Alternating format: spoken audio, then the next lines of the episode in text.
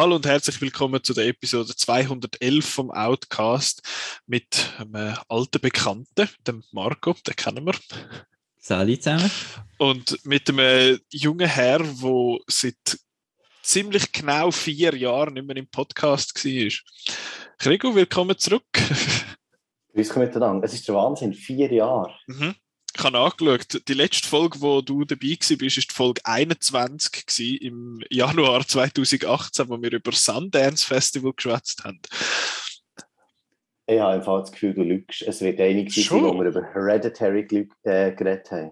Ja, das war am Sundance. Gewesen. Das ist dort, wo wir in der Welle. Weißt du, was ist es gewesen? Wie heisst sie? Die Welle XY? Welle 7 in Bern. Aber er war schon später im NIF gewesen, und nachdem haben wir noch geredet. Ich glaube, es war bei Episode es hat einen grossen Break gegeben, also ab Episode 40 bin ich noch kurz reingedroppt, dann haben wir über ah. Comic-Con mit der Petra, genau, und dann Hereditary. Ah, fair enough. Ich habe ich hab nur schnell Outcast und dann Wok gesucht und dann ist, ist das das letzte gewesen. Aber das kann gut sein, dass du also da am Anfang, so eben in der Episode 1 bist ja du dabei gewesen, wo wir über Atomic Blonde Open Air geschwätzt haben. ähm, wir haben mal über Stranger Things geschwätzt, wir haben mal in der Folge 11, will 11, weißt du, haha. Folge 21, genau, dort, wo immer die blöde Frau gekommen ist und, und gestaubsaugt hat da rundherum. Dort in der, genau. Welle, der Welle 7. Genau, ja. bei Hereditary ist, ist ein kleines Kind gewesen und eine Mutter, das weiß ich noch. Und du hast zwei, drei Mal gesagt, so, ey, das Kind regt mich zu wahnsinnig auf. das, das kommt jemand an, das kann man gut vorstellen. aber ja, nein, es ist auf jeden Fall schon viel zu lang, äh, viel zu lang her, aber jetzt äh, haben wir, haben wir mitunter einen Grund gefunden, warum dass wir dich zurückholen Ich weiß nicht, der Marco hat das, glaube ich, angerissen gefunden. Ja, bei, bei Emmerich müssen wir den Krigo dabei haben. ja, also die Vorgeschichte ist so, dass äh, leset einfach das Review von 2012 auf, äh, auf Outnow. Genau. Ich sage nur so viel, es hat polarisiert. Ähm, genau. okay. Unbedingt lesen.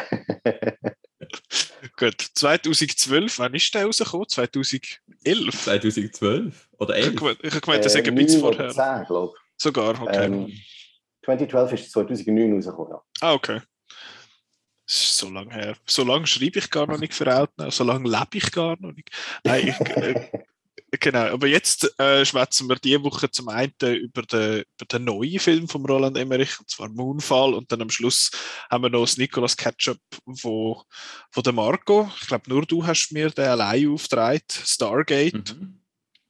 Ich hoffe, ihr habt auch ein Ketchup vorbereitet für in zwei Wochen. Der Marco äh, schüttelt den Kopf. Das könnt ihr ja bilateral machen, während ich wieder viel zu lang schwätze. Das kommt ja oftmals vor. Genau. Ähm, Moonfall und Stargate, genau. Dann haben wir aber noch die Kinowoche vorab. Da haben wir ja noch zwei, drei Sachen gesehen. Das ist gerade gut. Ich fange sonst schnell an, dass wir den aus dem Weg haben. Und zwar ist gerade auch gut, weil ich habe gesehen, ich bin Fan auch von dem. Und zwar vom Takashi Miike, im Itchy the Killer. Der ist aus dem Anfang 2000, ich glaube 2001 oder 2002 und läuft in der Reihe vom Filmpodium, wo jetzt, glaube jetzt dann bald fertig ist, äh, wo sie Manga-Film oder Manga-Verfilmungen zeigen das nicht nur in Form von, von Anime, sondern auch von Echtverfilmungen, so Live-Action. Da ist Ichi the Killer eine. Und ich, ach, ich habe ein bisschen Angst gehabt, ja, vor dem Film, weil er so ein bisschen, ja, der Ruf eilt ihm voraus. Das halt, oh, mega schlimm und Folter und du und so, aber es ist so ein fucking bizarrer Film. Es ist so ein komischer Film, weil es halt einfach äh, er wechselt den Ton ständig. Also es geht um den Ichi, das ist ein Killer. Da. Äh, es geht aber auch um einen, einen, einen so einen Yakuza-Enforcer. Also, wie sagen wir, so einen, so einen wie heißen die, so einen Scherg von so einem Oberchef von diesen Yakuza. Und das ist so ein, das ist ein riesen, das ist ein Sadist, aber auch ein Masochist. Und der Ichi ist eine ganz andere Figur und ich habe nicht gewusst zuerst, dass der Dude auf dem Poster gar nicht der Ichi ist. Ähm, und dann ist es einfach so, so bizarr, weil er ist teilweise wirklich genuinely lustig. Also es hat ein, ein Reveal mit dem alten Mann quasi, wo wirklich einfach lustig ist. Es hat teilweise so bizarr brutale Szenen, dass sie wieder lustig sind. Dann hat es Szenen, die einfach nur schräg sind. Dann hat es Szenen, die einfach nur bizarr sind. Und dann hat es Szenen, die einfach auch nur brutal sind. Also so, dass es dann so, okay, ja, so Gewalt gegen Frauen ist schon gerade ein bisschen happig, äh, in dem eben so Prostituierte brutal verprügelt werden und so. Aber sobald dann der, der Itchy kommt, ist es irgendwie schon fast wieder lustig. Es ist so, so ein so ein seltsamer Film. Ich weiß gar nicht, wie ich das. Ich habe dem auch noch keine Wertung gegeben. Ich weiß nicht, wie ich das werten soll. Ich habe keine Ahnung. Ähm, Krieg, was, was, warum, ich, ich habe nur gesehen, im Chat hast du geschrieben, ja, der, der, der wie heißt der Kakihara, das ist der geilste. Warum? also, willst du jetzt eine, eine psychologisch äh, adäquate Antwort haben, warum das der geilste ist? Oder Nein, es nimmt mich einfach Wunder, was, was dich so fasziniert an dem Film. Ah, ich, ich kann vielleicht kurz den, Rahmen geben. Da haben wir so, also wir, ich rede von, von mir und meinem Kollegenkreis, da haben wir dann 2002 oder 2003 so im Rahmen von der CD.ch ist dann aufgekommen, der ganze Online-Versand von DVDs, hat man massenhaft DVDs bestellt einfach. Und tausende von Franken ausgegeben im Jahr für DVDs. Und irgendwie war Itchy einer von denen gewesen, weil nicht, der erst so bei uns released wurde dann. Ich gehe nicht aus, dass der im 2001 hier ist released wurde. Und dann haben wir gesehen, das Cover, und irgendwie geschaut und dann ist das wieder geholt worden bei uns. Und zwar, weil er eben so weird ist, äh, so wirklich voll brutal. Und die Figur von Kakihara habe ich halt schon spannender gefunden als die vom Itchy selber. Mhm. Und ja, ich habe gemeint, auch dem Cover, er sei Itchy. Und dann haben wir das mega Ding gehabt, äh, kon konfus gewesen. Was ist jetzt wer, wer hier, warum und so. Aber einfach die Figur von ihm und was er macht, habe ich so ein bisschen wie später nachher auch in anderen äh, Dingen gesehen, wie der äh, Hello Friendo von No Country for Old, Old Men, weißt, so ein bisschen Parallelen zu anderen westlichen, harmlosen Antagonisten. Mhm. Und ich habe einfach pure Geld gefunden, sein Style. Meine, er hat sich irgendwie Backen aufgeschnitten, er hat sich die Zunge abschneiden äh, Er ist echt crazy, der Dude. Also, what's not ja. to laugh about him? ja, er ist, er ist völlig wack. Also, es hat eben eine Szene, wo das mit seinen, mit seinen aufgeschnittenen Backen recht. Äh, ja, wo er, er hat so, wie sagt man, wie so Nadeln quasi da an der Maulecke zum Zusammenheben und die nimmt er dann mal raus und das sieht dann unheimlich creepy aus. Also es ist ein komischer Film, es ist auch nicht jetzt unbedingt ein Film für schwache Gemüter, hätte jetzt gesagt, weil es hat brutale Szenen, wo, wo weniger lustig sind. Aber es ist ein, ist ein, ein bizarres Werk, wo man sich, wo man sich sicher einmal kann geben kann, wenn man, wenn man wenn man bereit ist für so etwas, wenn man sich so etwas mag zumuten. Ähm, bisschen friedlicher zu und her gegangen ist es, glaube ich, bei den Filmen, die der Marco noch gesehen hat, oder? Also, gestritten ist einfach wahr. Ja, aber nicht gefoltert und Leute halbiert und so wahrscheinlich. Also. Nein, das nicht, nein. Okay. Nein. Also, ich muss noch dazu sagen, ich hatte zwei Privatvorstellungen gehabt, wieder mal am Donnerstag. Also, ja. Ja, gut, ich habe gedacht, so am 2 macht noch Sinn, da haben viele nicht frei, aber auch am 5 im Abaton 1 bin ich ganz allein gewesen. Okay. Und ähm, zwar bei, bei Wunderschön von der äh, Caroline Herfahrt. Äh, sie wird so ein bisschen zum, zum nächsten Till Schweiger, habe ich das Gefühl. Oh, ähm, also sie, sie, führt da auch Regie bei so äh, schnulzigen Filmen. Und äh, da geht jetzt einfach um, um fünf Frauen verschiedenen Alters.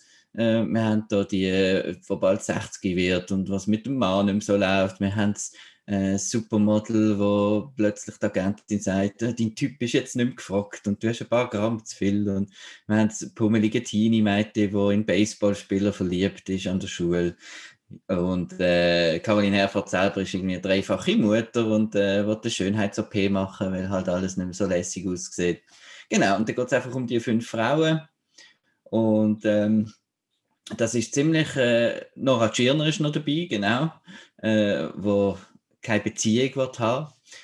Und ja, das sind so die, die fünf Klischees eigentlich, die einem fast in den Sinn kommen, äh, wenn man so ein bisschen überlegt. Und das ist auch dem, dementsprechend äh, läuft das vor sich hin. Aber ähm, ja, schlussendlich, eben, es ist, ähm, der, der Simon sagt damals Edelkitsch. Also es ist gut gespielt, es ist äh, nett gemacht, es hat äh, schöne Pop-Songs und am Schluss sitzen alle beim Gartenfest an einem Tisch Und äh, geht es darum, ja, wir sind doch eigentlich alle wunderschön, egal. Ja, also so ein bisschen nette Message, einfach ein bisschen, ein bisschen so verpackt, wie es halt immer verpackt wird. Aber So eine ist Seich- gewesen. So eine seichte deutsche Komödie. Genau, ist okay. gewesen. 132 Minuten übrigens nicht. Wirklich. Ja.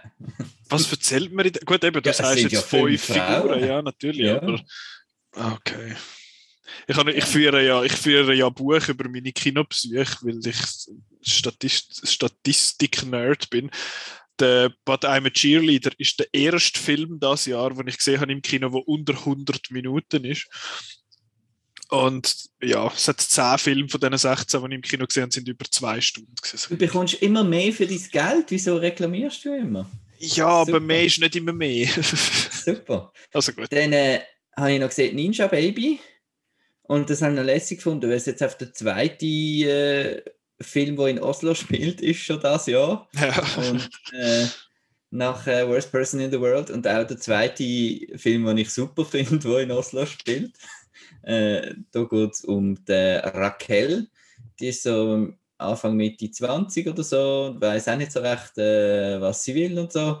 Und plötzlich ähm, ist sie schwanger und äh, sie entwickelt nicht so den Babybauch. Das heißt, sie ist schon im äh, sechsten Monat, was sie herausfindet. Und dann ist natürlich Sport.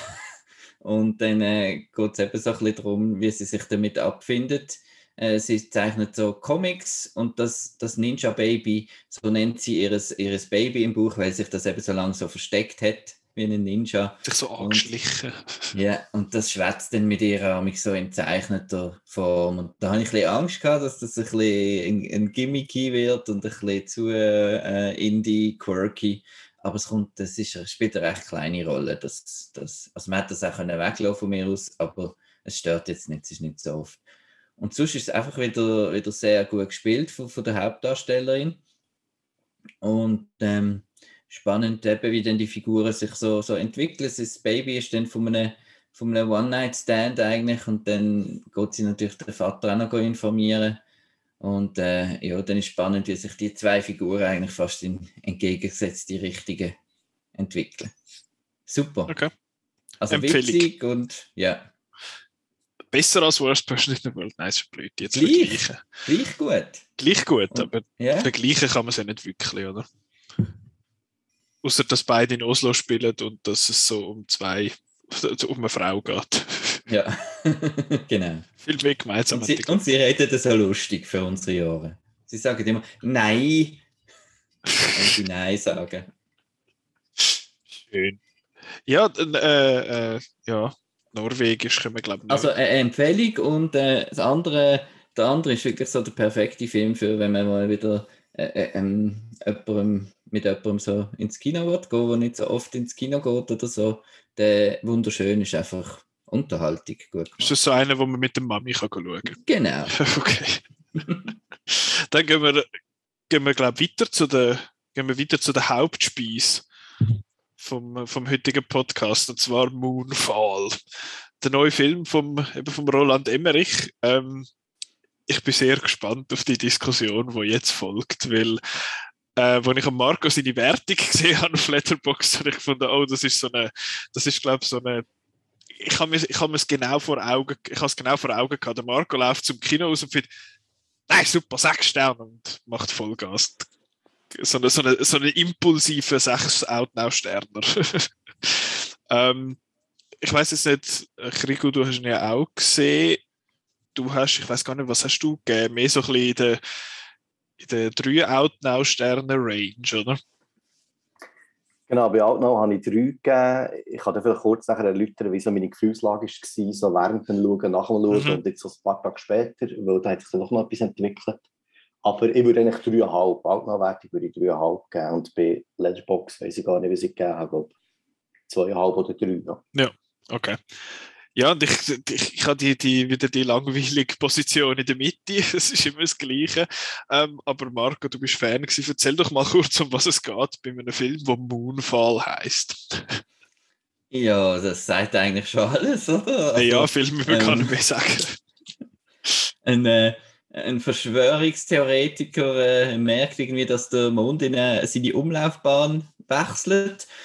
Und dadurch äh, geht natürlich alles Bach ab, oder? Also mit, äh, mit der Anziehungskraft, mit den Fluten äh, und äh, es kommen auch immer wieder ein bisschen Trümmerli vom Mond. Und äh, dann gibt es ein, ein, ein, Team von nicht Astronauten, aber einfach ein Astronaut ist dabei, der dann findet, ja, wir fliegen jetzt zum Mond auf und äh, bringen das wieder in Ordnung.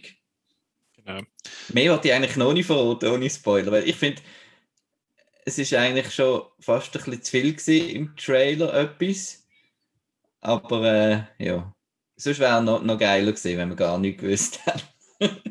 ich habe glaube entweder beim Trailer nicht aufpasst oder ich habe irgendwie die Trailer recht vermieden und ich habe für mich ist recht vieles überraschend gekommen in dem Film. Ähm, ja, es ist eine total random zusammengewürfelte Truppe, denke mich. Also Halle Berry, äh, Patrick Wilson und der John Bradley, das ist irgendwie ein bisschen. Der Patrick Wilson geht jetzt, ist jetzt übergegangen vom Ocean Master zum Space Master. Ähm, und es ist, sehe nur ich das so, für mich ist der Patrick Wilson so ein bisschen der Budget Will Arnett. Die haben da so ein bisschen, die haben so, eine, so einen ähnlichen Vibe, aber ich finde, der, der Will Arnett ist einfach immer ein bisschen besser. Ähm, ich finde, er ist so ein bisschen das Parallelcasting zu, zum Aaron Eckhart in The Core. Äh, also irgendwie so einen, so ein nicht wirklich ein Star, aber man hätte ihn auch schon mal gesehen und äh, die wir jetzt mal in einer Actionrolle probieren. Gut, aber das ist ja bei Exodus da auch so gewesen, Gods and Kings, wo da der der Ridley Scott hat sich da müssen rechtfertigen, dass er weiße Schauspieler genommen hat da und Schauspielerinnen für die Rolle. Da findet er so, ja, aber weißt du, darfst nur berühmte Leute nehmen, sonst macht das Studio nicht. Da findet er, ah, komm, dann nehmen wir den Joel Edgerton. Das ist einer, wo, das ist, das ist einer, der Billhead verkauft. also nicht gegen den, ich finde ihn ja gut und alles, aber das ist einfach nicht so der Name. Das habe ich noch, habe ich lustig gefunden. Aber ja, das ist, ähm, ist eine lustige Truppe. Und jetzt möchte ich vor allem von dir hören, Marco, warum feierst du den Film so ab? Natürlich so mal an der, zu dem Zeitpunkt mal noch ohne Spo so, so, so spoilerfrei, wie es geht. Ähm, also es ist einfach, ich habe auch so ein bisschen im Vorfeld gehört, dass der Roland Emmerich da wirklich irgendwie Geld von überall gesammelt hat unter anderem auch in China und so. Und das ist jetzt nicht über ein großes Studio quasi passiert, sondern eben er hat da Finanzli gesucht, weil er einfach gefunden hat, ja, ich mache jetzt das. Und ich finde den Film lässig, weil zum einen eben ist er einfach mega schlecht und ähm, aber er sieht trotzdem gut aus und hat trotzdem einen Spannungsbogen und äh, funktioniert als, als Actionfilm, ist nicht irgendwie also Midway habe ich ja gefunden, da hast du nicht können anschauen, wie der ausgesehen hat. Er war ähm, recht grusig. Und, und äh, Moonfall habe ich jetzt gefunden, hat wieder besser ausgesehen. Und er ist einfach, äh, ja, ist einfach Banane halt. Und ähm, ist halt einfach, ich meistens, ähm, ich, ich habe immer Freude an Filmen, wo ich mich frage, meint er das ernst? Im Hintergrund, ich kenne ich weiß, googelt mal, wie am äh, Roland Emmerich sein Apartment in London ausgesehen hat. Oder aus, es gibt so einen lustigen Bericht online, so mit dem Saddam Hussein im Badzimmer und so. Und What? dem Papst irgendwie unter den Stegen. Äh, und dann habe ich mich langsam gefragt, äh, glaubt der Roland Emmerich an die Theorien von, von seiner Figur da? Ähm, irgendwie auf irgendeine Art. Und das habe ich dann auch noch charmant gefunden, dass er das kann machen kann, dass er da seine, seine komischen Ideen da kann ausleben kann. Und ich habe einfach Spass gehabt mit dem Film. Und darum eben, wie du gesagt hast, so ein impulsiver Stern. Klar, wenn ich jetzt wahrscheinlich morgen an sitze und dann nochmal schaue, dann, dann ist es vielleicht ein bisschen langweilig, weil ich weiß ja schon alles, was kommt. Aber so, wenn ich dann da gesehen habe, dass dann irgendwelche dann da irgendwie Autoverfolgung mit Maschinengewehrschießereien einfach auch noch drin ist und so, dann habe ich einfach äh, die, über die ganze Laufzeit einfach mega, habe ich es mega genossen. Und weil es halt ein Original IP ist. Das gibt bei mir immer Bonus. Das ist einfach mal wieder etwas Neues ist. Das war wieder eine irre Idee von irgendeinem. Gewesen. Und ich habe jetzt gerade das Ding. Ja, ich, ich, ich, ich vergleiche es ja gerne mit so meinen meine Supersternenbewertungen zu Jupiter Ascending und so. Ich habe Freude, wenn jemand so seine Spinnereien mit Hunderten von Millionen Dollar einfach äh, kann umsetzen Okay. Ich habe gerade das, das Haus vor mir. Oder die, die Bilder von dem seiner Wohnung in Land. What the fuck? Ah, ja, er hat einen Duschvorhang, wo das Saddam Hussein drauf ist, wo er so ein Kind umarmt und es hat an der Wand, was ist es, der, der Mao Zedong oder so, wo, wo irgendetwas macht und dann hat es dort noch irgendeinen irgendeinen russischen berühmten Mann und dann hat es eben so den Papst, der unter den Stegen in so einem Kämmerli sitzt. Also es ist, es ist ganz schwer. Als Wachsfigur, ja? Ja, ja, also nicht der richtig, das wäre noch komischer. Und dann hat er so einen, so einen, so einen Irrenraum quasi, der einfach voll kritzelt ist mit irgendwelchen Sachen. Das könnte direkt vom Unfall äh, abgeleitet sein, so, so Mathe-Theorien und so Brunz. Ach herrje, ja, das, aber das, das habe ich auch recht intriguing gefunden an dem Film, dass er halt, ich meine, der Film ist nicht lustig. Er, jeder Witz, den er macht, ist einfach nicht lustig, aber weil einfach mit seiner, mit seiner Irrheit quasi kannst du nicht anders machen als lachen in dem, in dem Film sehr oft. Eben will er sich, oder will er sich so, so bierernst die ganze Zeit. Ah, ja, es ist sehr, sehr eine lustige Kombi. Äh, du bist so ein bisschen am anderen Ende gewesen, sage ich jetzt mal, von, von uns drei. Was ist denn, mit was für einem Gefühl bist denn du rausgekommen und was, du hast ja schon angetönt, dass sich das Gefühl entwickelt hat. Was ist denn da gegangen? Vielleicht muss ich kurz von vorne anfangen. Also, als ich den ersten Trailer mal habe gesehen und ich weiß noch gar nicht, ob der schon gespoilert hat, ähm, gut, Marco, den muss ich nicht fragen, du hast ja sicher den Trailer nicht gesehen, aber äh, ich habe es hat so eine gewisse Vorfreude gehabt, wo ich ja gewusst habe, shit, der Emmerich macht wieder mal einen typischen Emmerich. Weil ich habe zwar Midway super gefunden, wenn der gesagt hat, er sieht nicht gut aus, ich habe ihn wirklich toll gefunden, auch mit der Thematik allem und so, aber jetzt, wo ein Unfall ist habe ich so gedacht, hey, das ist wieder mal typisch Emmerich. Und habe nicht riesengroße Erwartungen gehabt, aber ich gewusst, hey, das Jahr kann man so ein bisschen IMAX-mässig bombastisch starten. Und wie soll ich sagen, ich bin nicht gross überrascht gewesen, dass er so ist, wie er jetzt ist. Aber er hat, äh, ist, ist hohl, er hat das Thema, das auch typisch Emmerich ist, dass die Charaktere, alles, das, was drin ist, haben mich nicht gross überrascht. Ich war ein bisschen verblüfft, gewesen, ähm, wie hohl Patrick Wilson und Halle Berry sind, wie sie nicht zusammenpassen, wie schlecht das Dreibuch geschrieben ist. Aber alles das habe ich dann wieder so mit einem glänzenden Auge so, hey, das ist Emmerich wir müssen es feiern. Es ist Popcorn und es ist einfach wieder mal hersitzen und Kino genießen, wie es der Kino eben auch gibt, in der Zeit, wo wir jetzt aktuell sind. Darum, das hat mich wie, wie so gefreut. Ich muss aber sagen, es ist alles so ein bisschen spurlos an mir vorbei, bis zu den Credits und dann kommt noch so ein fürchterlicher Endcredits-Pop-Song und dann habe ich so gedacht, ja, also Durchschnitt für mich. Und äh, habe viel über den Film nachgedacht, viele Sachen sind wieder aufgepoppt, zum Beispiel das Fuck the Moon auf dem Space Shuttle Endeavour, das sind so Sachen, die sagen, das ist hure geil. So, so die Details, die drin sind. Und darum muss ich sagen, hey, eigentlich hat der Film doch noch mehr als jetzt zum Schluss von der, von der Credits, wie so, wie soll ich sagen, wie so das erste Buchgefühl war. Darum ist es bei mir nachher ein Stern eigentlich auch. Und ich bin sogar nicht abgeneigt, den Film das zweite Mal im Kino zu schauen, einfach für noch zu sagen, hey, jetzt lass dich nochmal auf die Achterbahnfahrt äh, ein. Es ist wirklich eine Achterbahnfahrt. Aber es ist, ach, wo, wo fängt man an? Und er ist so, was ich schätze an dem Film ist, er ist so unapologetically stupid. Also er, er versucht gar nicht irgendwie mehr zu sein. Er hat seine, seine ihre Idee und zieht die einfach durch. Ohne irgendwie große Umwege zu machen. Und das schätze ich recht an dem Film. Das finde ich ziemlich cool. Es hat dann so ein paar Sachen eben, Marco, du sagst, es hat einen Spannungsbogen. Ich finde, der Film hat null Spannung. Also ich finde, äh, ich habe ihn selten spannend gefunden in dem Sinne. Ich habe einfach immer gedacht, okay, was kommt euch jetzt wieder für ihre Idee hinführen? Es ist nicht gewesen, uh, schaffen sie es, schaffen sie es nicht oder so. Das ist so ein bisschen, ja, das hat jetzt zum Beispiel ja, ich habe es gefunden, Armageddon zum Beispiel hat das ein bisschen besser gemacht. Der hat auch noch so ein bisschen mit der, mit der Musik noch ein bisschen mehr gemacht. Ich finde, der der Score von, von Moonfall eher generic. Ähm, und es hat ein paar Elemente, wo ich, wo ich finde, das darf doch nicht wahr sein. wo ich aber dann erst im, im Spoiler-Territorium würde sagen. Aber es hat ein paar coole Effektspielereien, eben, was dann so mit der Gravitation anfängt zu spielen, was einfach völlig wack ist, was dann passiert mit dem Wasser und mit, mit all diesen Leuten dort und so. Das ist, das ist cool.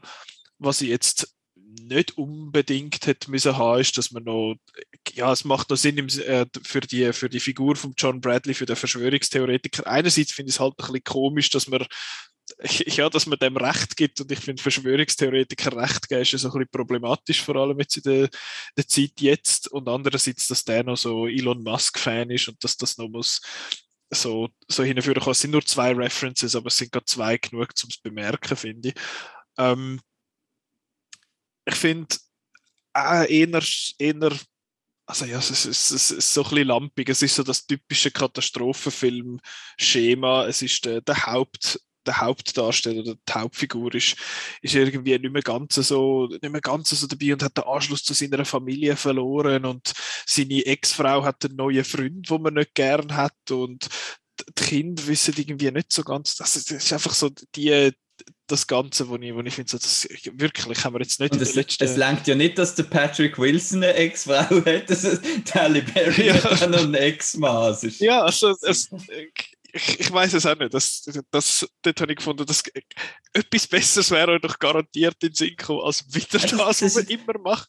Das ist eben genau, dass ich lässig gefunden zum Beispiel hat, dass es nicht langt, dass irgendwie der, der Mond abstürzt, sondern es muss dann noch irgendwie jemand unter einem Baum eingeklemmt sein in einer völlig komischen Szene und eben, es ist einfach so, es ist nie genug und das finde ich eigentlich lässig ich, das, das finde ich, find ich auch noch lässig. Ich meine, ich habe mich dann einmal zwischendurch gefragt und gefunden, so, muss das, muss das sein,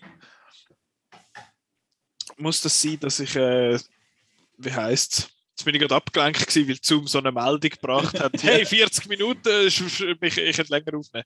Ähm, jetzt bin ich voll durcheinander. Ich habe mich während dem Film einmal noch gefragt, so, warum fokussieren wir jetzt gleich einmal noch auf die Leute auf der Erde? Und das ist ja voll hohl. Ich will ja wissen, was dort auf dem Mond passiert.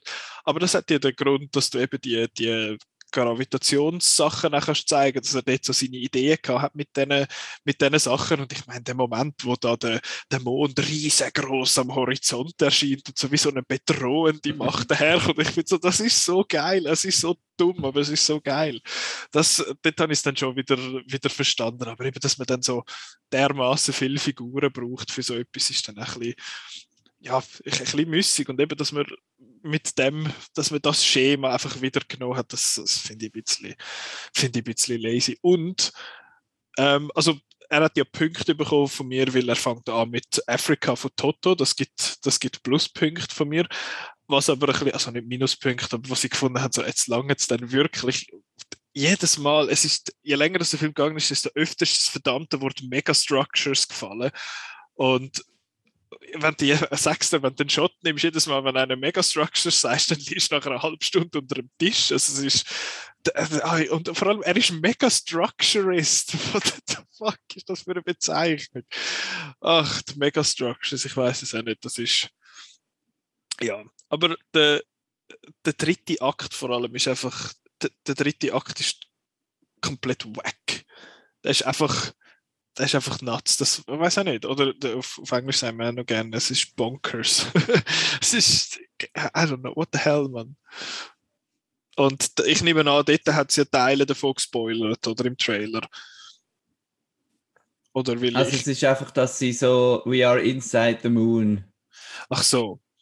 Genau, das war drin. Und das, ich weiß nicht, ob das beim ersten Trailer auch schon war, oder beim zweiten. Auf jeden Fall, als ich das im Trailer gesehen habe, habe ich so gedacht, nein, warum? Warum spoilert ihr das im Trailer? Weil ich finde, wie der Marco am Anfang gesagt das hätte ich wichtig gefunden, dass das nicht bekannt ist. Mhm. Ich habe das nicht, ich glaube das einfach entweder ausblendet oder, oder nicht gesehen.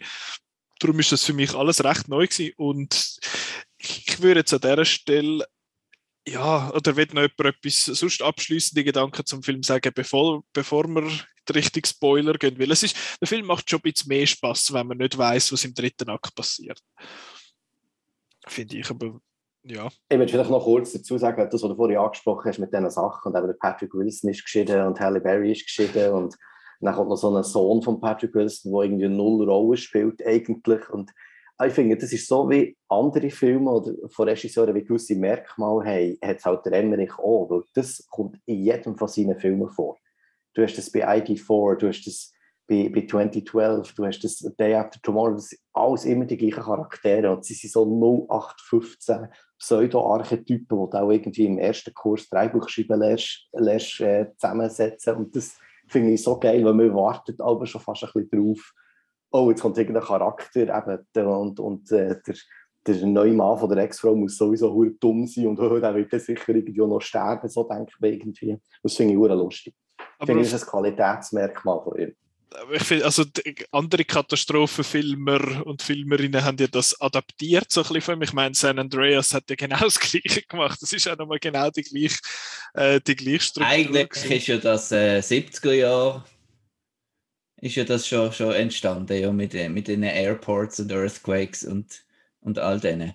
Und dort ist es auch wirklich eigentlich darum gegangen, möglichst viele Stars einfach, einfach in die Katastrophenfilme reinzupacken und dann hat man auch, auch ein bisschen die Figuren gehabt und er hat eigentlich das wieder aufgenommen und äh, eigentlich perfektioniert, genau. Und Aber die Stars vergessen. ja. Er, er, nimmt halt die, ja, die, die mal Stars vielleicht gesehen sind, mit Halle also Berry oder der John Cusack. Ja, also wie soll ich sagen, jetzt vielleicht bei, bei Moonfall, aber er ist ja immer, ist sich immer gerecht mit diesen Sachen. Also er hat ja nie also mal zum Teil hat er größere Stars gehabt, zum Teil weniger große. Aber ich glaube, eben, Moonfall ist für mich wirklich, er zieht es wie durch wie dann in den 90er, finde ich. Mit allem. Mhm. Und es hat noch, es hat noch einen lustigen Cameo von einem, von einem älteren Herr in diesem Film, wo ich irgendwie, wo ich auch nicht plötzlich steht, also steht er, er hockt ja dort für so was, woher kommt jetzt der? Okay, geil. Äh, ja, das ist, das ist noch, das ist noch lustig gewesen. Ähm, ja, ich habe, glaube spoilerfrei ziemlich alles gesagt. Ich glaube, euch geht's, ich, ich sehe es Nicken von euch, dann falls, falls ihr jetzt eben Moonfall noch nicht gesehen habt, wisst langsam, wie es läuft. Jetzt spoilern wir alles. Ähm, ja, der mit der, also zuerst, was ich mal will sagen, was ich mal einfach will, out of my system haben, sind einfach wieder fucking Nanobots oder Nanotechnology. Ich sag's dir, jedes Mal, wenn so etwas kommt, lange ich mir einfach den Kopf, das ist so fucking lazy. Es ist bei allen möglichen Filmen so, äh, wie lösen wir das Problem? Oh, I don't know, Nanomachines. Es ist so, es ist Hall bei den Avengers, es ist, es ist Hall beim Bond, es ist überall einfach so, es ist so dumm. Und wo das da kommt, bin ich so, das darf, darf nicht wahr sein. Es ist so, ach, es ist so, ich finde es so anstrengend, es ist so dumm.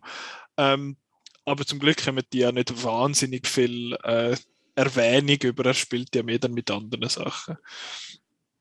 Ähm, ja, eben, we're inside the moon.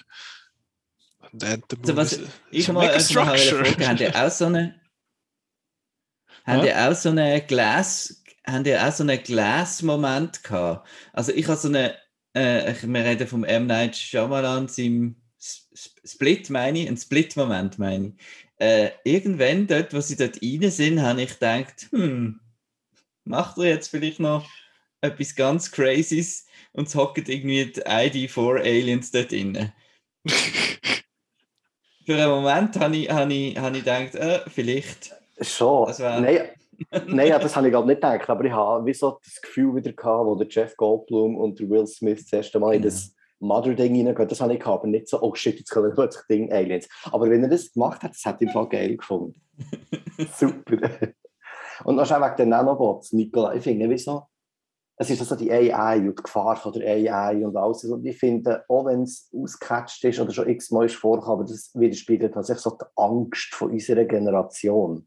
Mhm. Und darum habe ich das jetzt nicht schlecht gefunden mit dem Zusammenhang, dass die Menschheit mal eine AI entwickelt hat und die ähm, ja, mit dem habe ich kein Problem. Das finde ich, find ich witzig. Das ist so, das ist so völlig wacke Sci-Fi-Shit. Das ist, das ist finde ich cool. Aber dass man das nachher mit Nanobots muss bringen, da könnte man auch irgendwelche, was weiß ich, irgendwelche Roboter oder so bringen. Keine Ahnung. Space-Dinosaurier. Anything else. Nicht Nanobots. Anything else. Ähm, ja, das, das, das ist so. Ich meine, eben das mit der alten Zivilisation und so, das ist, und vor allem, was dann die Geschichte erzählt, habe ich gefunden, ah, das ist ja, das ist einfach Geschichte von, das ist, so ein bisschen Halo äh, andingselt, das ist so ein bisschen, so ein bisschen ähm, äh, Mass Effect sehr äh, mit, also es hat dort so einen Ring, wo es dann zeigt, wo eigentlich ist wie Citadel bei Mass Effect und eben, dass eine alte Zivilisation aus, äh, ausgelöscht worden ist und so. Ja, das, das, ist, das ist so ein bisschen Sci-Fi-Shit, das ist noch less, aber eben, dass es halt Nanobots Ich finde es geil, dass sie dass sie Sterne fangen und noch drinnen haben. das habe ich also eine völlig geile Idee gefunden. Sie brauchen ja noch Antrieb, ist ja ganz klar. Ja, ja. Und das, was du sagst, Marc, dass dort die Aliens drin hocken, ich habe bis relativ lang noch das Gefühl gehabt, dass der Astronaut, der am Anfang gestorben ist, dass der wahrscheinlich irgendwo da drin hockt oder so, dass der noch vorkommt, weil es hat ja geheißen, ja, dort, wo ihr das gemacht habt, also wo, das, wo der Unfall passiert ist, dort am Anfang, dort hat das angefangen mit dem, mit dem Ganzen. Ich dachte, ah, ist echt noch dort irgendwie drin verwickelt und jetzt sieht man den und so. Aber nachher ist es einfach so eine ja, so eine AI. Und ich meine, wo er nachher in dem weißen Raum hockt und schwätzt mit den Personen oder die Leute schwätzen mit den Personen, die sie kennen, das finde ich irgendwie noch, das ist irgendwo noch schlüssig. Und auch, dass man jetzt dort noch die fünf Minuten Exposition hat, eben was so ein bisschen passiert ist vorher, das habe ich, mit dem habe ich kein Problem gehabt. Das ist, das ist noch lässig gewesen. Es ist völlig, völlig hohl, aber es ist, aber es lässig gewesen. Das ist, das hat, hat Spaß gemacht, finde ich dort hatte ich so Vibes, gehabt, so eine Mischung aus äh, Architect von Matrix und ein bisschen Contact irgendwie in diesem weißen Raum. Da hatte so ganz verschiedene Vibes irgendwie. Gehabt. Es ist speziell gefunden, dass es so macht. Und, äh, und, ja, sorry. Mission to Mars auch noch, ist auch noch so ein bisschen, Stimmt. So ein bisschen esoterischer Weltraumfilm. Äh, Ja, und Bruce Almighty hat doch auch so eine Szene, wo einen im Ja, genau. Das wäre schon gewesen, wenn der, wenn Morgan Freeman wäre. I am God. Ah ja. Es ist, ja, es ist äh, recht irre, eben, dass sie dort reingehen und ich habe gedacht, was sie dort reinfräsen, dann ich gefunden, mal, natürlich sind jetzt das all die Megastructures, auch von Anfang an, wo er anfängt zu erzählen von dem, finde so, natürlich ist es das. Das ist die Art von Film, wo genau das zelebriert, das, das, ja, das Doofe halt, das, das Überzeichnete. Und eben, dass es nachher der, ja, viel, ich, ich weiß gar nicht, was ich noch viel mehr soll sagen. Es ist einfach ein, es ist einfach ein, ein hohler Film und wenn man, wenn man den nimmt für das, was er, was er versucht in dem Sinne oder für das, was er ist, dann finde ich, hat man, kann man nur gewinnen, wenn man den, wenn man den schaut. Und ich muss jetzt mal das hure Browserfenster mit dem, mit dem äh, Emmerich seiner Folie zumachen. Was ich so ein bisschen krass finde, ist, ähm, nachher nach der Premiere und so, wenn man so ein bisschen auf, auf, auf Twitter und so rumgurkt, und dann sieht man so den ganzen Hate, der irgendwie so ein bisschen entsteht und eben, oh, es gar nicht ein intelligenter Film, das finde ich so ein bisschen Affront. Also, das heisst ja nicht, dass lockere Unterhaltung nicht intelligent kann sein. Also, weißt du, es ist so wie, ich finde, der ganze Diskurs, der jetzt irgendwie stattfindet nach dieser Premiere, finde ich so ein bisschen, what the hell? Entweder geht den Film schauen und nehmen eben für das, was er ist. Mhm. Und das sollte man ja jetzt eigentlich kennen. Hallo, Roland Emmerich. Oder dann geht er nicht schauen und dann lässt es sein. Also es ist so wie, eben, wenn ihr einen Arthouse-Film schauen mit einer, weiss ich das, Message und so, dann müsst ihr dort nicht rein. Und das hat mich so ein bisschen verstört, dass, dass die Leute es nicht genommen haben für das irgendwie. Ich kann mir aber auch vorstellen, es gibt ja oft Kritiker wo, und Kritikerinnen, die einfach Filme halt müssen schauen, damit sie die können abdecken können. Und dann müssen sie das schauen für, was weiß ich, ihre Furzeitung irgendwo im Süden von England oder so. Und dann müssen sie halt so einen Emmerich schauen und finden, ja, aber der ist gar nicht gescheit, der ist mega dumm. Ja, dass es dann halt dort so ein bisschen ja, ich finde es recht beleidigend. Also ich finde eben, das zu unterstellen, es sei nicht intelligent oder zu sagen, oh, das ist schon nur ein Film. Also nicht, dass man das sagt, aber so ein das ist ein Film für dumme Leute und mhm. die, die keinen Anspruch haben, das finde ich auch noch. Anspruchslos Kino. Nein, überhaupt nicht. Das ist, ja. Das verschiedene Ansprüche. Also. Ja, natürlich.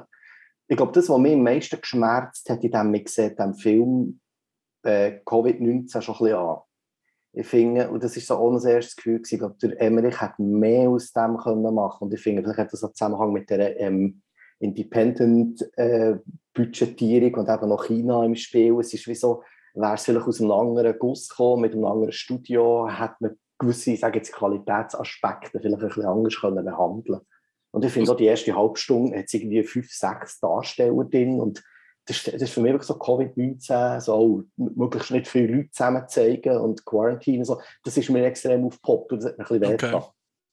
Ich weiß nicht, das, so das so gesehen habt. Ist mir jetzt so voll nicht aufgefallen, hat mir jetzt nicht so geachtet. Okay. Darum, das ist wie so etwas, jetzt in einem anderen Setting, zu einer anderen Zeit, wäre da gewisses Zeug noch so ein bisschen upgraded worden. Ja. Und es ist eben vor allem nicht so, dass der Emmerich nur solche Filme macht. Eben auch, auch durchaus äh, Anonymous oder er macht auch andere Filme zwischendurch. Das heisst, genau. er, er weiß genau, was für einen Film das er macht und von dem her muss man, eben, kann man ihm das auch nicht vorwerfen, eigentlich.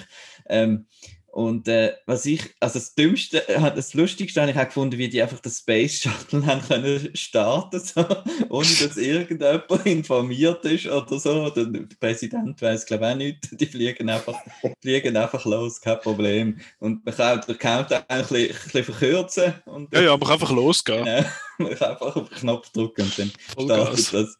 Das, das habe ich auch lässig gefunden. Und ähm, wenn wir jetzt so beim anspruchslosen ähm, äh, Kino sind oder so. So im Vergleich zu einem Transformers Dark of the Moon oder so, wo ja auch ein bisschen, äh, die Mond-Thematik nimmt und so und so weiter. Und überhaupt im Vergleich zu den Transformers-Filmen finde ich, haben die Filme irgendwie viel mehr Charme und, und Herz irgendwie und sind weniger kalt. Ich weiß auch nicht, was, was da, ob du wisst, was ich meine. Es ist weniger fast noch ein Produkt als jetzt eben ein, ein Transformer, habe ich das Gefühl. Ich glaube, Her Herz ist aber mehr aus dem Mache, nicht unbedingt genau. von den Figuren.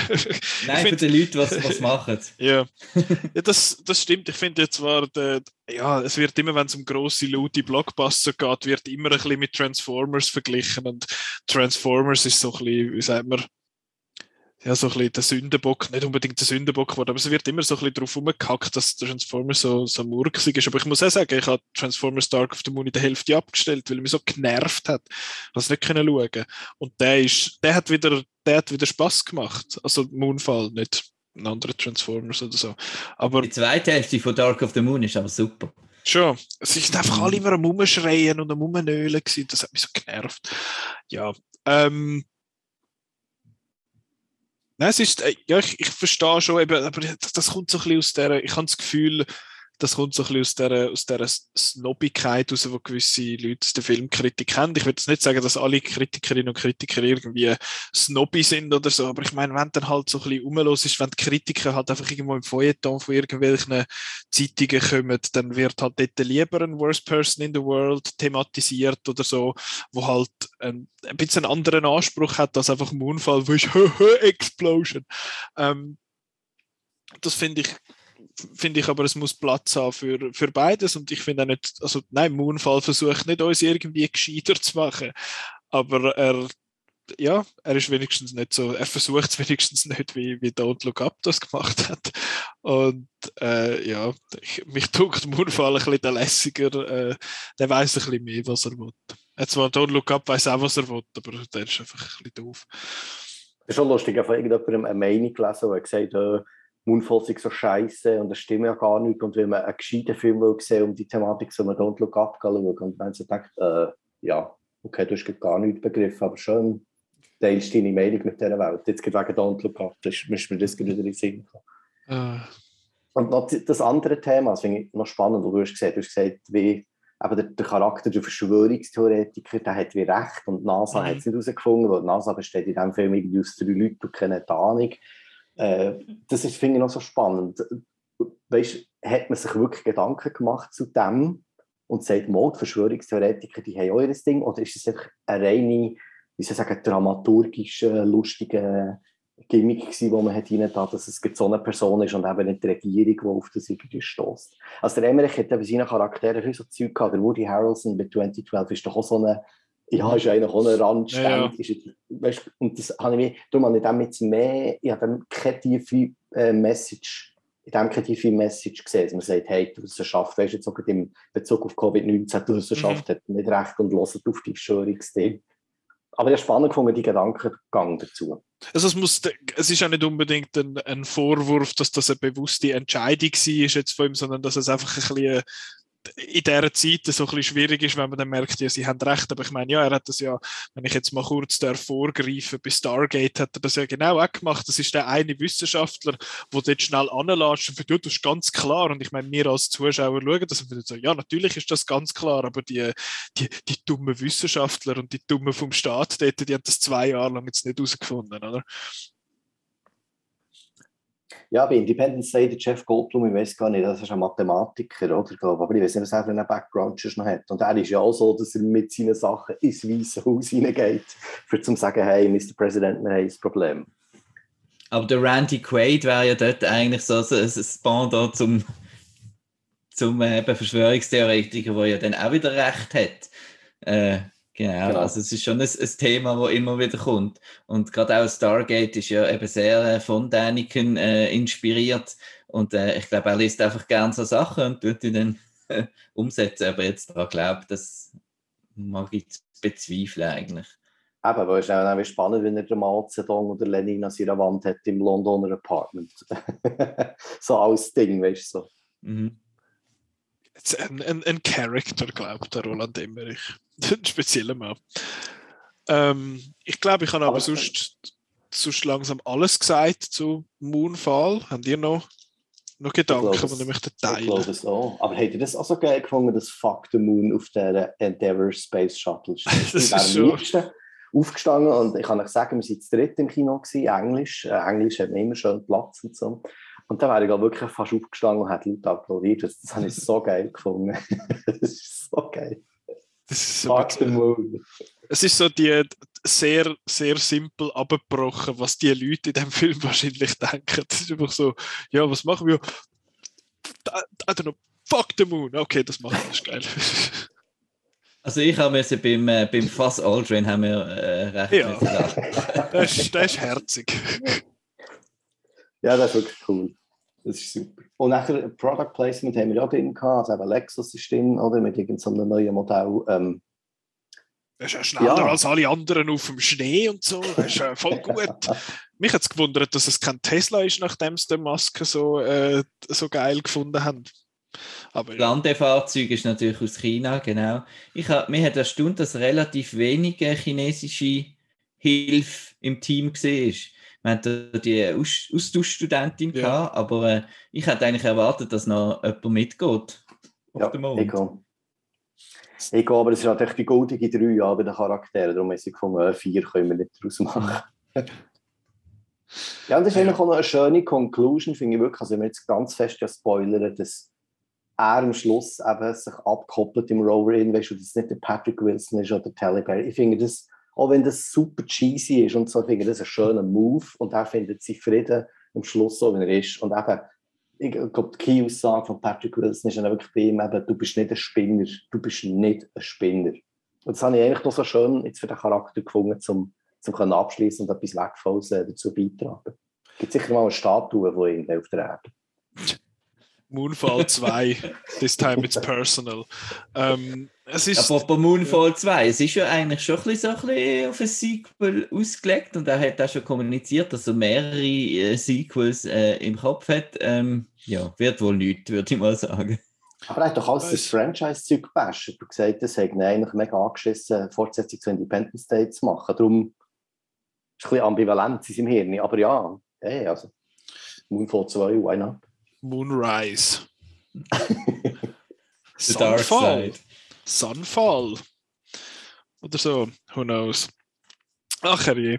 Aber vom einen, äh, ja, vom einen Space-Film mit Verschwörungstheorien oder so, kind of sort, vom Emmerich zum nächsten. Äh, ja, das Ketchup, wo, wir, äh, wo der Marco mir auftritt hat, ist Stargate, passend zum, zum Unfall jetzt. Ähm, Marco, warum hast du mir den Auftritt, abgesehen davon, dass es, dass es der Emmerich ist und dass ich ihn noch nicht gesehen habe? Äh, Stargate ist eigentlich neben, ist lustig, neben Apollo 13 und GoldenEye, das ist so meine, meine Dreifaltigkeit vom, äh, vom Start vom äh, Kinowahnsinn bei mir. Ähm, Stargate ist, ist wirklich, der ist damals, eben eine kleine reduzierte Altersfreigabe gehabt, der ist irgendwie ab 12 gesehen oder so, weil es ja doch äh, eigentlich ein, ein, ein Adventure ist. Und äh, der ist im Kino hat mich das so beeindruckt von den Bildern, von der Lautstärke. Es ist der erste Score, den ich gekauft habe, weil der ist so mega super symphonisch und äh, ich bin natürlich schon ein bisschen Star Wars Fan gesehen und das passt natürlich auch zusammen äh, mit den mit den Tieren und so und der Wüste und ähm, und Raumschiff und Judy Hui und äh, der Kurt Russell, muss ich sagen, ist einer meiner Lieblings-Action-Heroes äh, aus den, aus den 80er. Ich sehe ihn auch sehr gern. Ähm, und das hat auch angefangen mit, mit Stargate eigentlich. Und äh, ja, und ich mag mich auch erinnern, dass die Effekte also wirklich äh, mich beeindruckt haben, wie da die, die, die Masken so zurückgehen und so. Es hat auch Berichte darüber in der Bravo damals, weil ja eben der Roland Emmerich ist halt der Deutsche gesehen, oder? Der ist genau, hat da den ganzen deutschen äh, Media Circus äh, mitgemacht und äh, ja, und ich finde es einfach immer noch, ich schaue da immer noch gern und äh, finde es ein bisschen schade, haben sie dort irgendwie nicht weitergesponnen, sondern dann eben die Fernsehserie, keine Ahnung, keine einzige Folge gesehen. äh, ja, aber äh, nein, und ich finde der zeitlos, der funktioniert immer noch und ist eine coole Sache. Ich bin Fan vom, also wenn du so Tiere erwähnst, das Space Camel, das ist genau, Chefskiss. Massiv. Massiv. Massiv. Gut. Ja. Also es hat auch eine, eine Actionfigurenlinie dazu gegeben, all die Raumschiffe und, und so. Ein paar. das kommt jetzt total überraschend, dass du ein paar von denen hast. ah, ja, gut. Ähm, Gregor, du hast nicht gesehen, nehme ich an. Dort, dort mal oder nochmal seither? Oder? Ähm, seither, Marco, hilf mir schnell, ist der im Frühling 95 im Kino gewesen? Weißt du das noch? Also er hat Jahrgang 94, von dem her im Jahr ist dann ein bisschen verspätet bei uns. Genau, dann zu der Zeit, wo ich glaube, GoldenEye ist auch 95 gewesen, oder? Mhm. Ja, genau. Ich habe ihn dann nicht im Kino gesehen, ich glaube, er ist auch nicht wirklich gross angepriesen gewesen. und ich muss halt schon sagen, das ist dann so die Knebe gewesen, also der Marco hat so wie gesagt, ich bin dann aber da ist mir irgendwie GoldenEye geschaut oder so. Darum, ich habe erst später auf, ich sage auch auf VHS, glaube ich, noch gesehen, genau. Und ich habe so ein bisschen die, eben, für mich war es ähnlich gewesen, so Star Wars und auch ein bisschen Dune, also ich finde, oder Score jetzt, also von Dune ich von David Lynch-Version, ähm, etwa bei Score hat mich auch so ein bisschen das erinnert, jetzt haben wir so ein bisschen an Indiana Jones in der Wüste auf einem fremden Planeten, das sind so die Gedanken gewesen, das, das weiss ich noch, das war mega, mega spannend gewesen. Und ja, es war ein Actionfilm gewesen, wir haben sogar das Super NES-Game davon, haben wir, glaube ich, das weiß ich noch. Also dann hat man aus diesen Filmen wirklich noch etwas gemacht. Actionfiguren, Games hat es noch gegeben.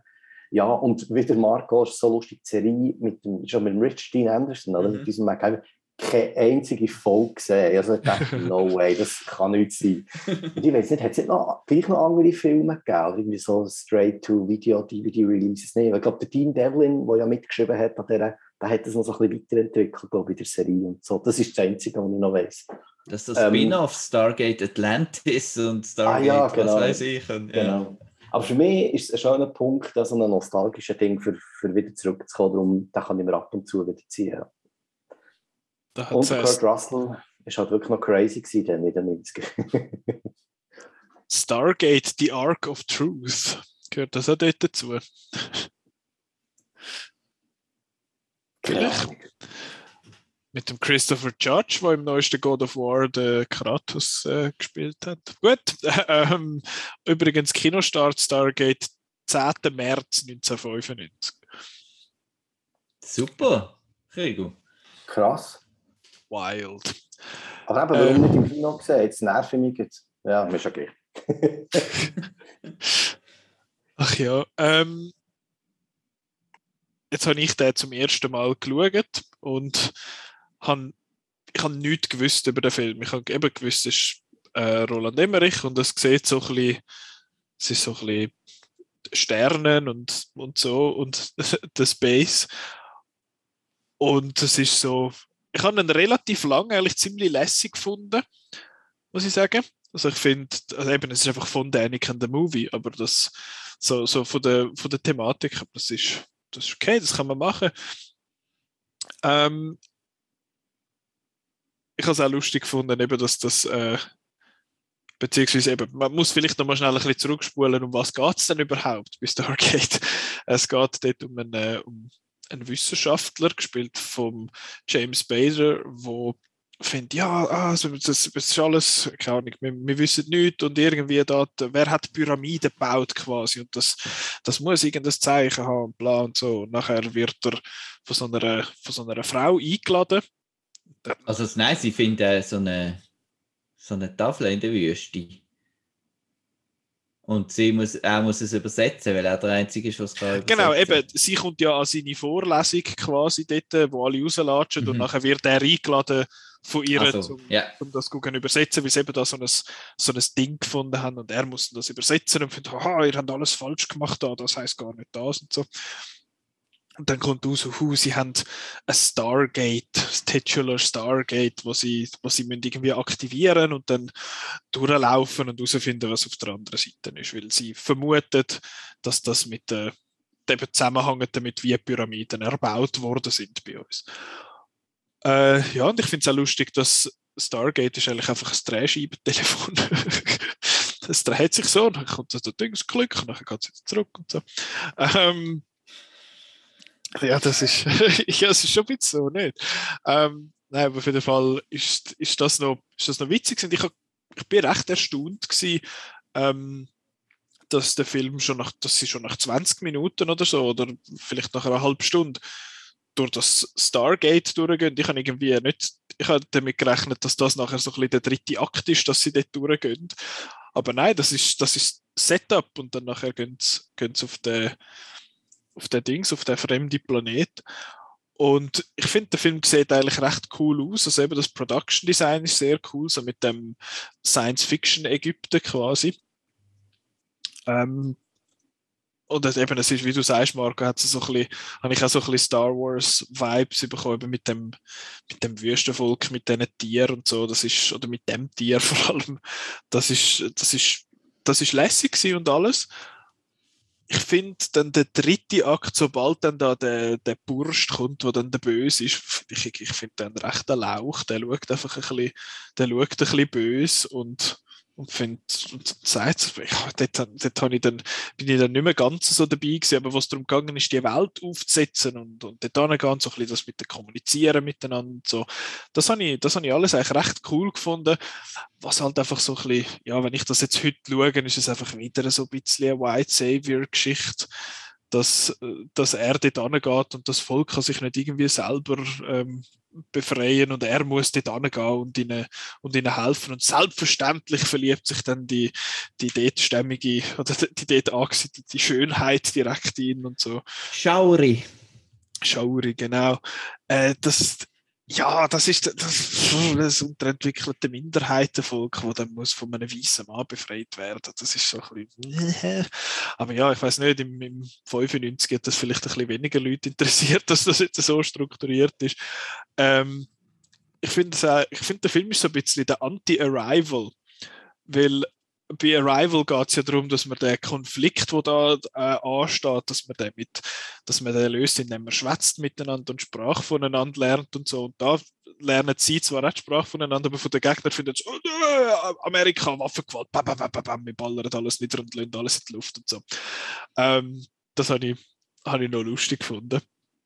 Und ich finde dann halt der, eben der, der ganze Plot ist ein bisschen generic, aber ich finde so die, die ganze Idee mit dem, mit dem Stargate und das, das Ganze, also eben, es schlägt auch wieder so ein bisschen das, so die, die Pyramide, oh, die sind von Aliens und der Mond ist von Aliens, das geht alles so ein bisschen geht alles so ein bisschen ins Gleiche. Und das finde ich, find ich alles eigentlich recht witzig. Und ich habe mir noch aufgeschrieben, Marco, du hast gesagt, eben da die Morph-Suits da, was was haben, yeah. die sind, die sehen, die, die sehen super aus. Ich habe mir aufgeschrieben, dass das mega scheiße aussieht, weil es halt, das ist das Einzige, was für mich so ein bisschen rausgestochen ist, weil der Rest ist ja habe ich das Gefühl, ist eigentlich recht gut gewesen, aber dort siehst du so ein bisschen so, dass halt das 90 CG so ein bisschen zusammenwurstelt und dann hockt nachher der Jimon Honsu dort, wo nur als Jimon äh, credited ist. Das habe ich noch, noch speziell gefunden. Hat er das früher so... Ist das Vielleicht so, sein Modelname gesehen? Er ist ja eigentlich ein, ein Model ah, okay. Okay. Ist das wie das äh, Lady Gaga sich heute immer noch mit Lady Gaga crediten lässt und der, die Rihanna auch als Rihanna crediten lässt. Aber der Rock ist nicht mehr der Rock. Ähm, ja, ist, ist, ist, ist lässig, ist ziemlich kurzweilig. Ich finde eben, das letzte Drittel vor allem mit dem, mit dem Bösen da, wo dann, das sieht zwar alles leer aus und so, mit dem, mit dem Tank, wo der da nachher die, der Bagdad-Tank quasi, wo er, wo er da die Frau dann reinrührt und so, um sie heilen. Das ist, das ist alles lässig, aber ich finde so ein bisschen, geschichtlich ist er so ein bisschen, also die Story ist so ein bisschen, und eben das mit dem White Savior hat mich dann halt ein bisschen gestört, weil ich da, wenn ich den 2022 geschaut habe, aber ist, ist lässig, hat Spaß gemacht. Ich habe den Bösewicht damals recht creepy gefunden, weil er eben das, äh, das äh, Gesicht hat von dem androgynen jungen äh, Herr und dann die, die tiefe Stimme mit der Spruch und wie er dann dort, dort, dort foltert und das Blut aus der Nase kommt. Also das hat mich damals äh, recht äh, beeindruckt, okay. muss ich sagen. Und ich finde es sehr cool, dass eben dass es eine es kommt ja eine kurze Backstory zum Rad, dass er aus einem Dorf entführt worden ist. Und das finde ich eigentlich auch eine coole Idee dort.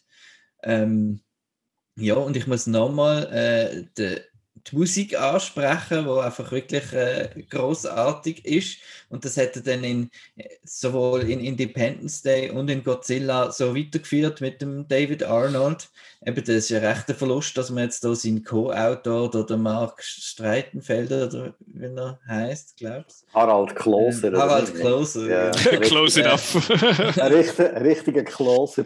ja, ist ein rechter Verlust, weil der David Arnold hat es nämlich geschafft, wenn eine Kamerafahrt so aufs, aufs das einfach auf irgendetwas drauf fährt, sei es jetzt ein Tor in der Wüste, es ist ein bisschen der Spielberg, man hätte mir immer auch Spielbergler gesagt, äh, damals, weil er ja der Spielberg aus dem Badischen ist, der Spielbergler. Er hat ja als erstes also eine E.T. Film gemacht, das ist ein fast E.T.-Film. Und eben wie dort die Musik eigentlich und das Spielberg-Face da so richtig bombastisch, obwohl man eigentlich nur irgendwie ein paar Palmen sieht, zum Beispiel eben Independence Day, äh, finde ich, finde ich, hat einen sehr großen Einfluss auf den Film. Und äh, ja, es ist halt coole Action auch gesehen. Ähm, dort, wo der Kurt Russell so reinkommt, hi, how you doing? Und das ist halt einfach, das ist geil. Und ich weiß nicht, der deutsche Synchro sagt er, na, wollt ihr ein paar Körner? Oh Mann.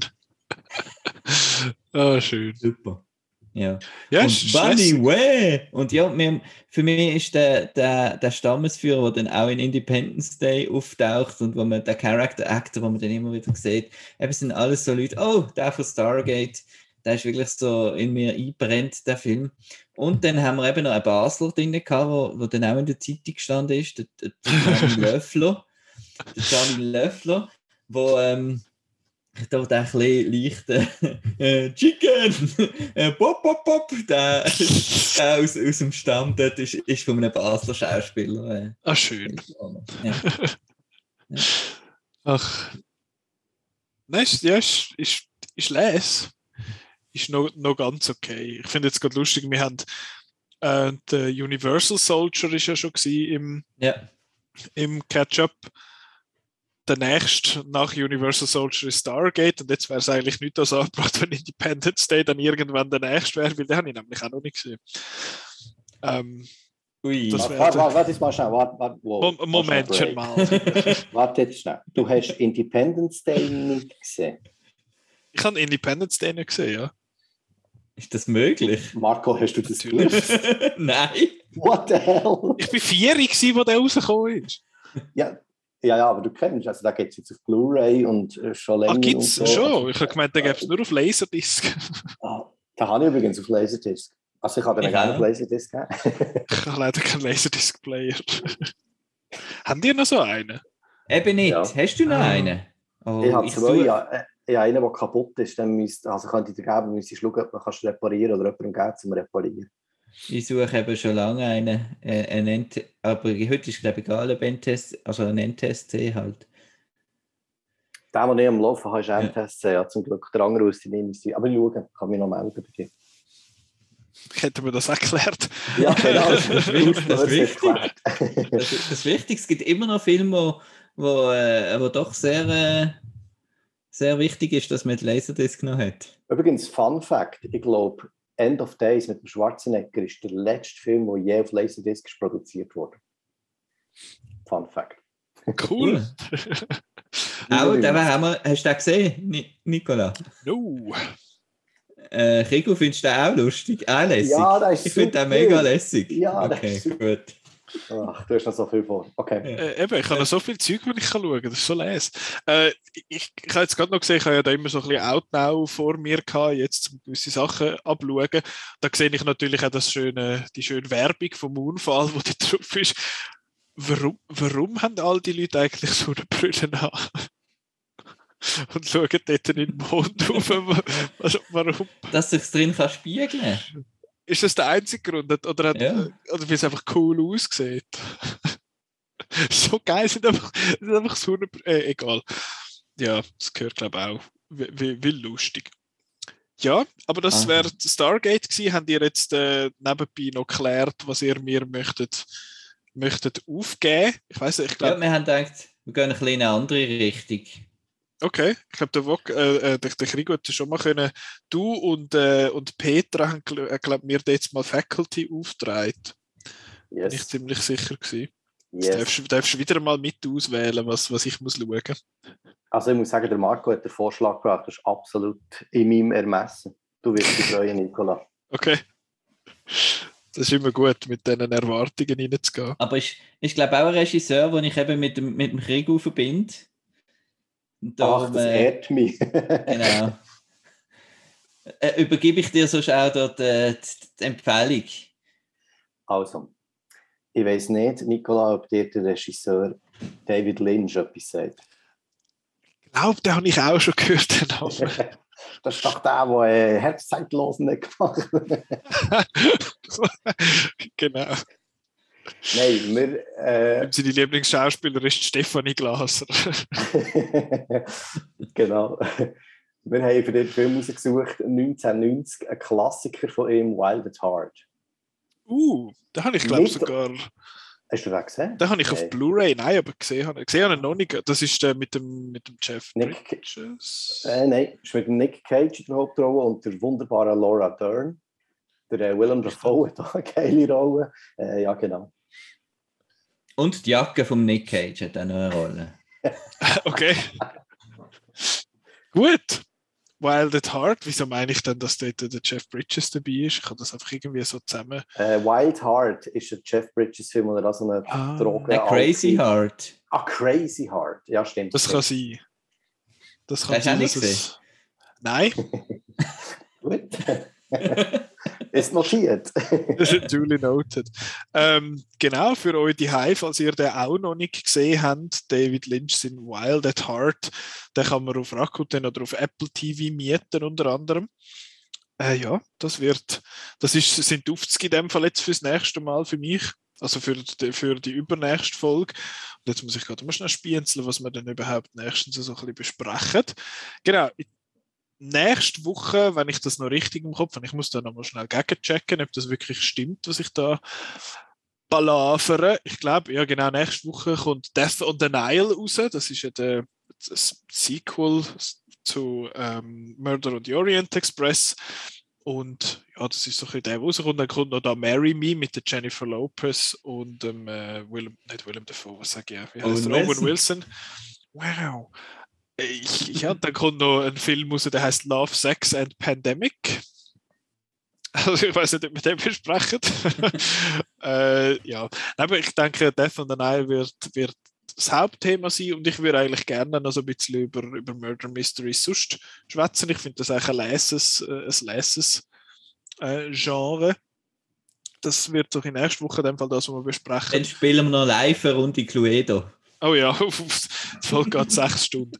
Ähm, und nächste Woche, au- ausser jemand von euch äh, wird noch, wird noch unbedingt über die besten Liebesfilme schwätzen, weil die Folge nächste Woche kommt am Valentinstag raus. Haha. Gibt es äh, gibt's, in Filmen. gibt's, äh, gibt's ein Murder Mystery, wo man da könnte? Nein, egal.